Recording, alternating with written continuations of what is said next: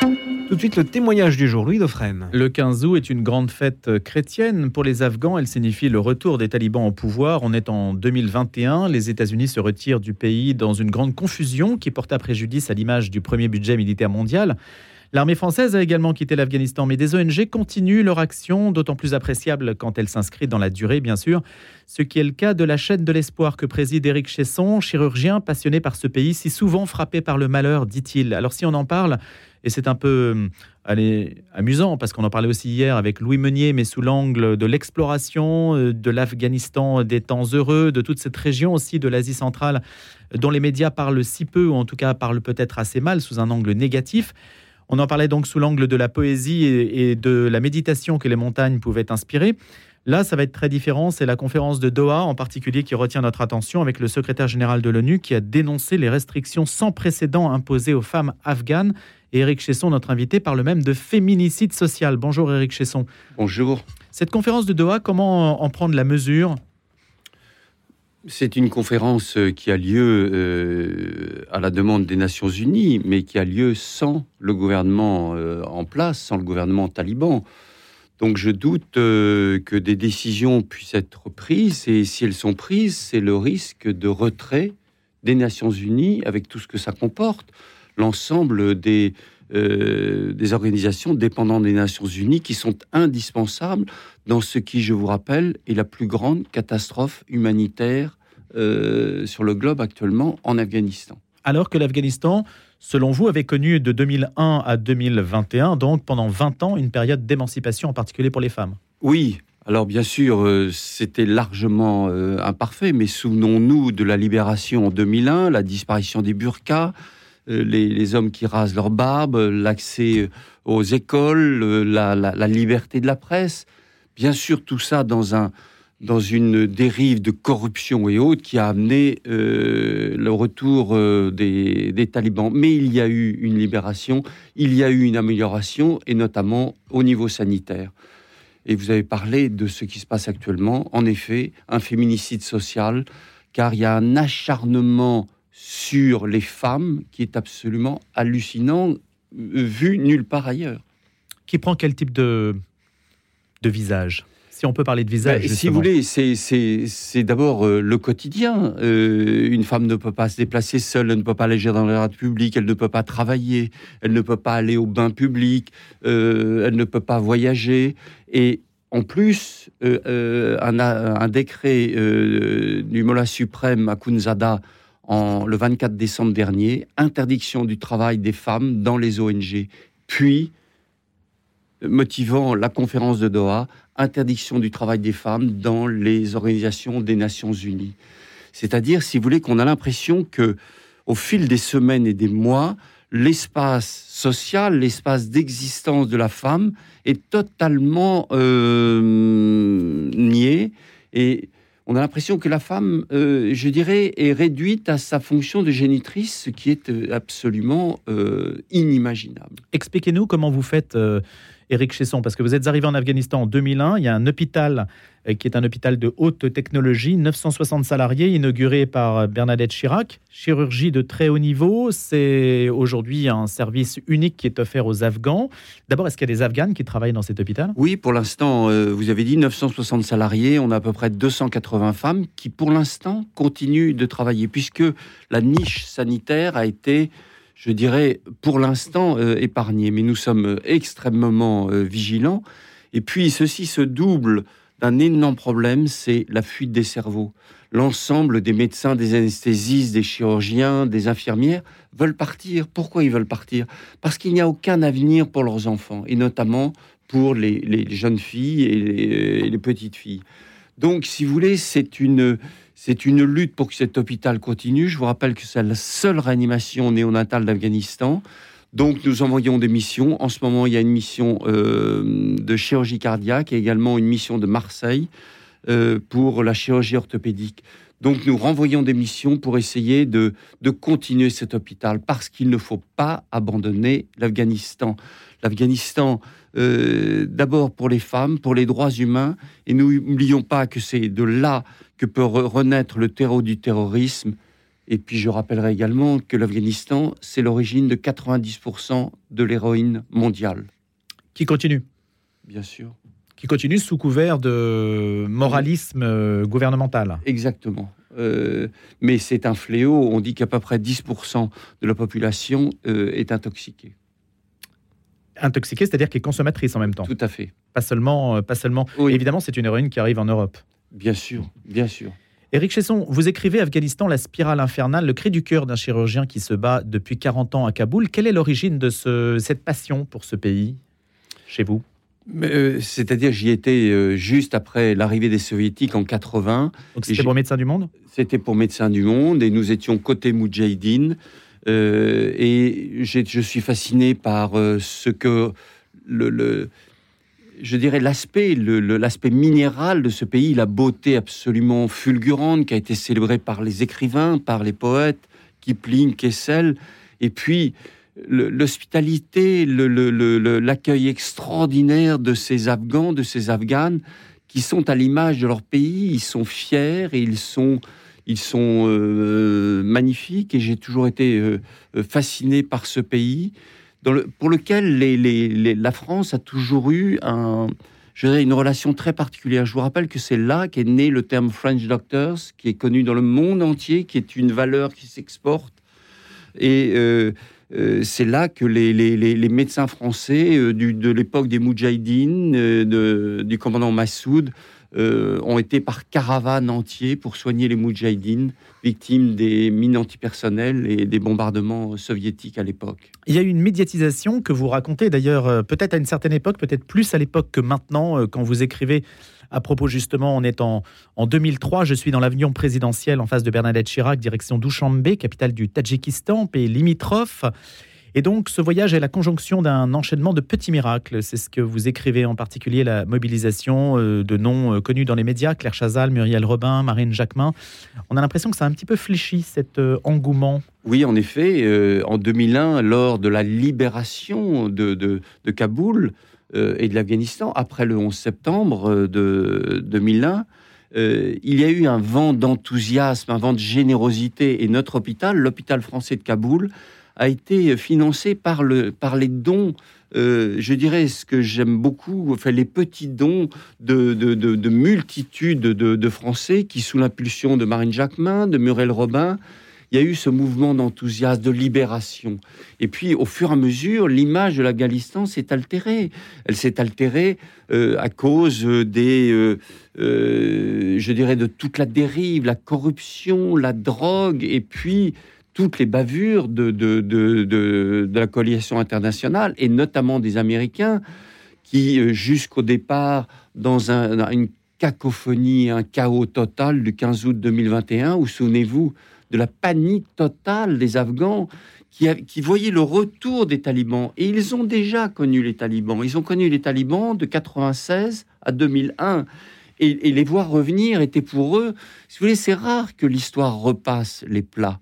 Et là, euh, la panique qui a saisi euh, les Afghans, qui ont désespérément essayé de s'accrocher aux, avions américains partants, montre la peur, la, terreur qu'ils ont que ça recommence. Et manifestement, ça recommence. Plus ça va, chaque semaine, chaque mois, il y a de nouveaux décrets axés sur la femme, mais aussi c'est le cumul des malheurs, malheurs sanitaires, économiques, alimentaires. Je vous, je vous rappelle que près de 2 millions d'enfants sont menacés de famine. 97% des Afghans sont sous le seuil de pauvreté. Donc, si vous voulez, oui, cumul des malheurs. Et c'est pour ça que je dis, il ne faut pas abandonner l'Afghanistan. Comment expliquer cette euh, tendance au fanatisme des talibans? C'est euh, le, si vous voulez, ils ont euh, une seule euh, ligne, c'est la charia, rien que la charia, c'est-à-dire c'est c'est l'application la plus stricte et la plus, euh, je, dirais, extrémiste de, de, de la charia, avec euh, une, une focalisation, et je le répète parce que, si vous voulez, c'est vraiment l'impression que que ça donne, c'est que 50% de la population, c'est-à-dire les femmes, payent la note la note de ce rigorisme absolument euh, euh, effrayant, interdisant euh, la musique, le cinéma, la représentation de, de la femme, enfin, dans tous les aspects. En référence à Mahomet. Hein. Exactement. Alors, si vous voulez, beaucoup disent que c'est une dérive et une interprétation qui est totalement erronée et qui, qui, je pense, est extrêmement grave. Et voyez ce qui se passe en Iran. Vous avez vu depuis quelques jours, les magasins qui reçoivent des femmes ne portent pas le hijab sont mis sous scellés. C'est-à-dire, si vous voulez, vous avez une espèce de, de, de, de, de je dirais, d'extension de ce rigorisme effrayant ciblé sur la femme qui est porteur de tous les, tous les risques, tous les vices et autres. Et donc, je trouve que euh, c'est extrêmement dangereux et euh, l'exemplarité de ce qui se passe en, Afghanistan euh, doit être suivie de très près.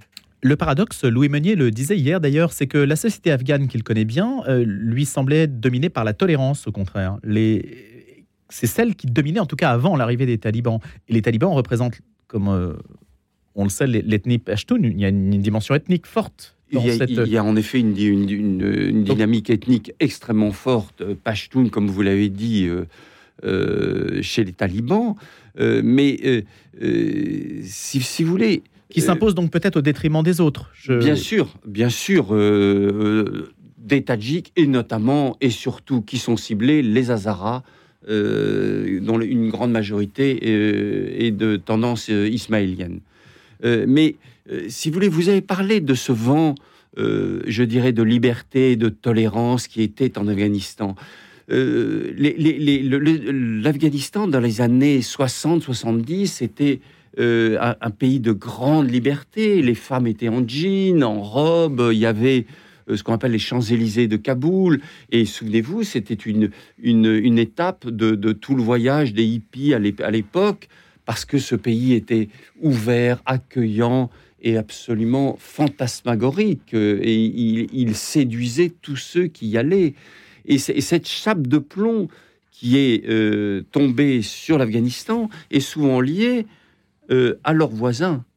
Euh, il est évident que le Pakistan joue un rôle considérable et, les grandes puissances qui se sont frottées en Afghanistan euh, en général, euh, s'en sont mordus les doigts pendant longtemps. Et le rigorisme religieux, Eric Chesson, vous l'interprétez comme une manière de réagir à l'influence américaine, à l'influence occidentale? C'est une forme de réaction nationaliste qui est euh, qui prend le visage du religieux, ou bien y a-t-il fondamentalement un, un, irrédentisme religieux, en fait Non, je pense pas. Je, je, pense que, si vous voulez, jusqu'en jusqu'en 2003-2004, euh, la, libération de l'Afghanistan était en marche. Je vous rappelle qu'il y a eu des élections libres, les femmes ont voté, des femmes ont été élues, il y avait même plus de femmes euh, dans l'Assemblée euh, nationale afghane qu'il y en a en France.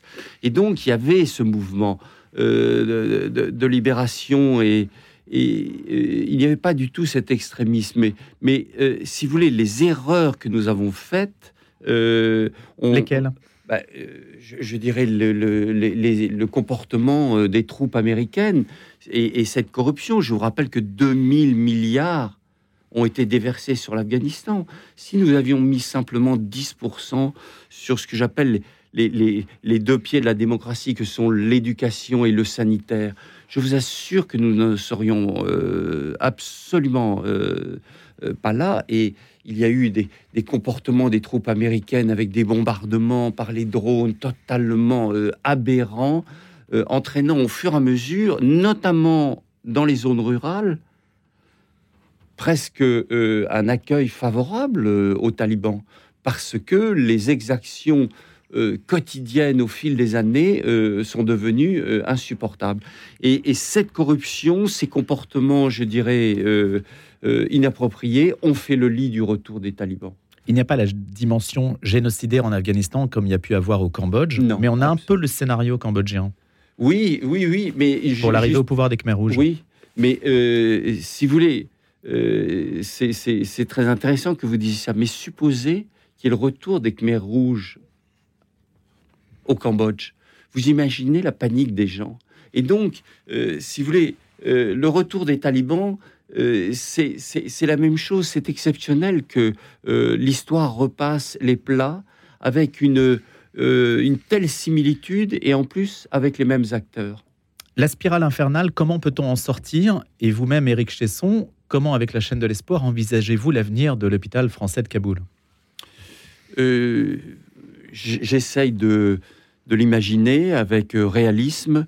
Euh, je vous avoue que je suis assez euh, pessimiste. Nous gérons au fil des, semaines et des mois parce que nous ne savons absolument pas ce qui peut arriver, quels sont les nouveaux décrets qui vont paraître.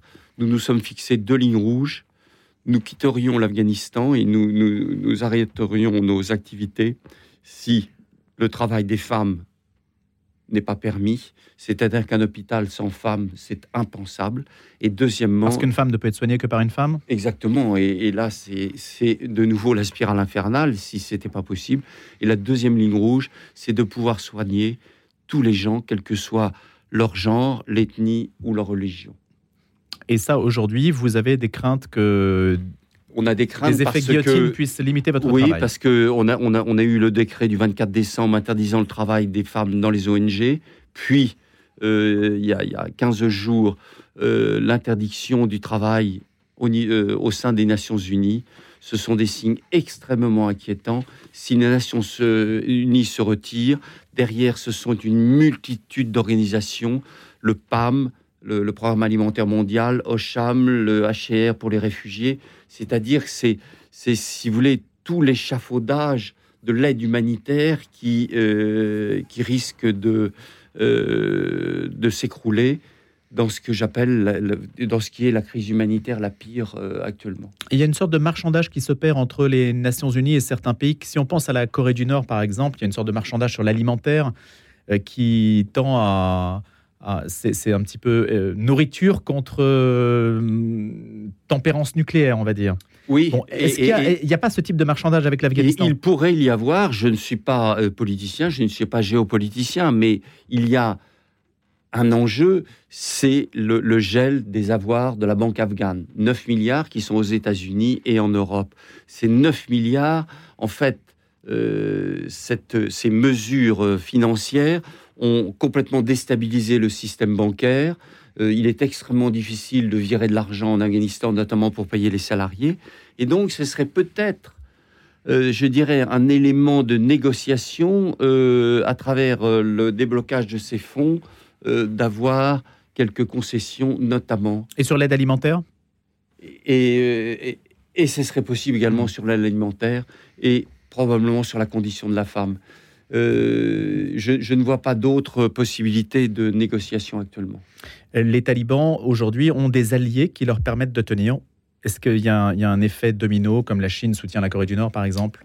Manifestement, euh, la Chine est présente euh, avec des, des visées commerciales importantes. Le, euh, les Russes sont toujours présents, la Corée du Nord, et il y a toujours euh, le, le- le frère ennemi, le Pakistan, qui est euh, dans l'atmosphère euh, autour et euh, qui manifestement euh, observe tout ça de très près. Oui, parce que c'est une sorte de, de dépendance aussi du Pakistan, hein, qui n'entend pas, euh, qui a aussi des visées expansionnistes.